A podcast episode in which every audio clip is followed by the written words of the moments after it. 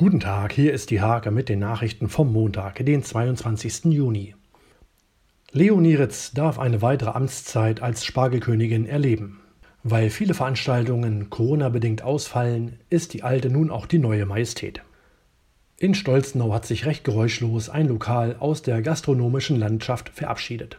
Der Burgmannshof an der Bahnhofstraße ist seit Anfang Mai geschlossen.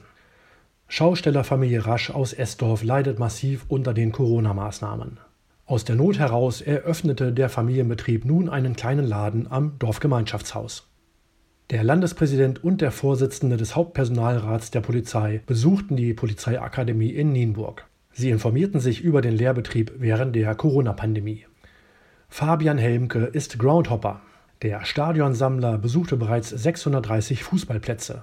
Insgesamt sah der sportbegeisterte junge Mann knapp 1300 Spiele live.